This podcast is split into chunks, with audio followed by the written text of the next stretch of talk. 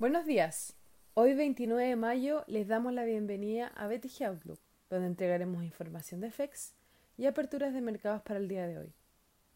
El tipo de cambio abre en 806, a la baja con respecto al cierre de ayer, con los futuros americanos negativos, hoy luego de que Trump anunciara que realizará una conferencia de prensa donde anunciará nuevas sanciones contra el gigante asiático. Europa retrocede un menos 0,56% anotando su primera baja en cinco días, mientras que Asia cerró la jornada con caídas en casi todos los índices, excepto en China que registró un rebote. El cobre opera sin variaciones hasta ahora, mientras el petróleo retrocede un menos 2,14%.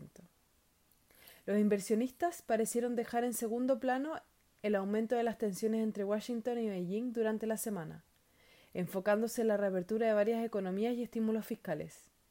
Sin embargo, hoy los mercados se encuentran cautos tras las recientes acciones del mandatario americano, en donde dará una conferencia de prensa para anunciar las sanciones sobre China por su trato a los musulmanes, además de las medidas tomadas en Hong Kong, que ya han sido criticadas públicamente por el presidente.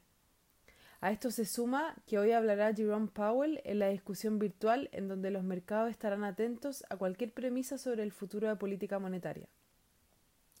En el ámbito corporativo, Twitter se manifestó nuevamente contra otro mensaje del presidente, diciendo que violaba sus reglas sobre hacer gloria a la violencia. A pesar de esto, la compañía dejó el mensaje y dijo que podía ser de interés público que siga siendo accesible. Todo esto se da en el contexto de la muerte de George Floyd en manos de la policía y la escalada de protestas que esto ha generado en Minneapolis, a la cual Trump amenazó responder con las Fuerzas Armadas. En el plano económico, hoy a las 8.30 tendremos datos de inventarios en Estados Unidos, en donde se espera hayan caído un menos 0,7%, mientras que a la misma hora se publicarán los ingresos y gastos de las personas durante el mes de abril, los cuales el consenso anticipa se desplomaron en un menos 5,9% y menos 12,8% respectivamente. A las 9.45 tendremos el PMI de Chicago y a las 10 el sentimiento de confianza de la Universidad de Michigan.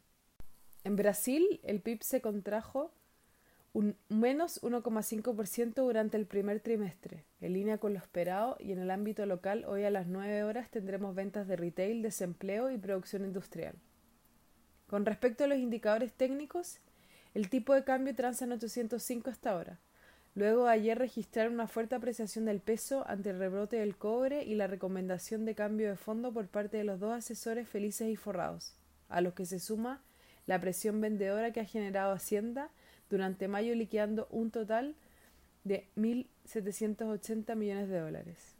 A la baja, el principal soporte continúa siendo el nivel de 800, mientras que al alza la resistencia se encuentra en 810.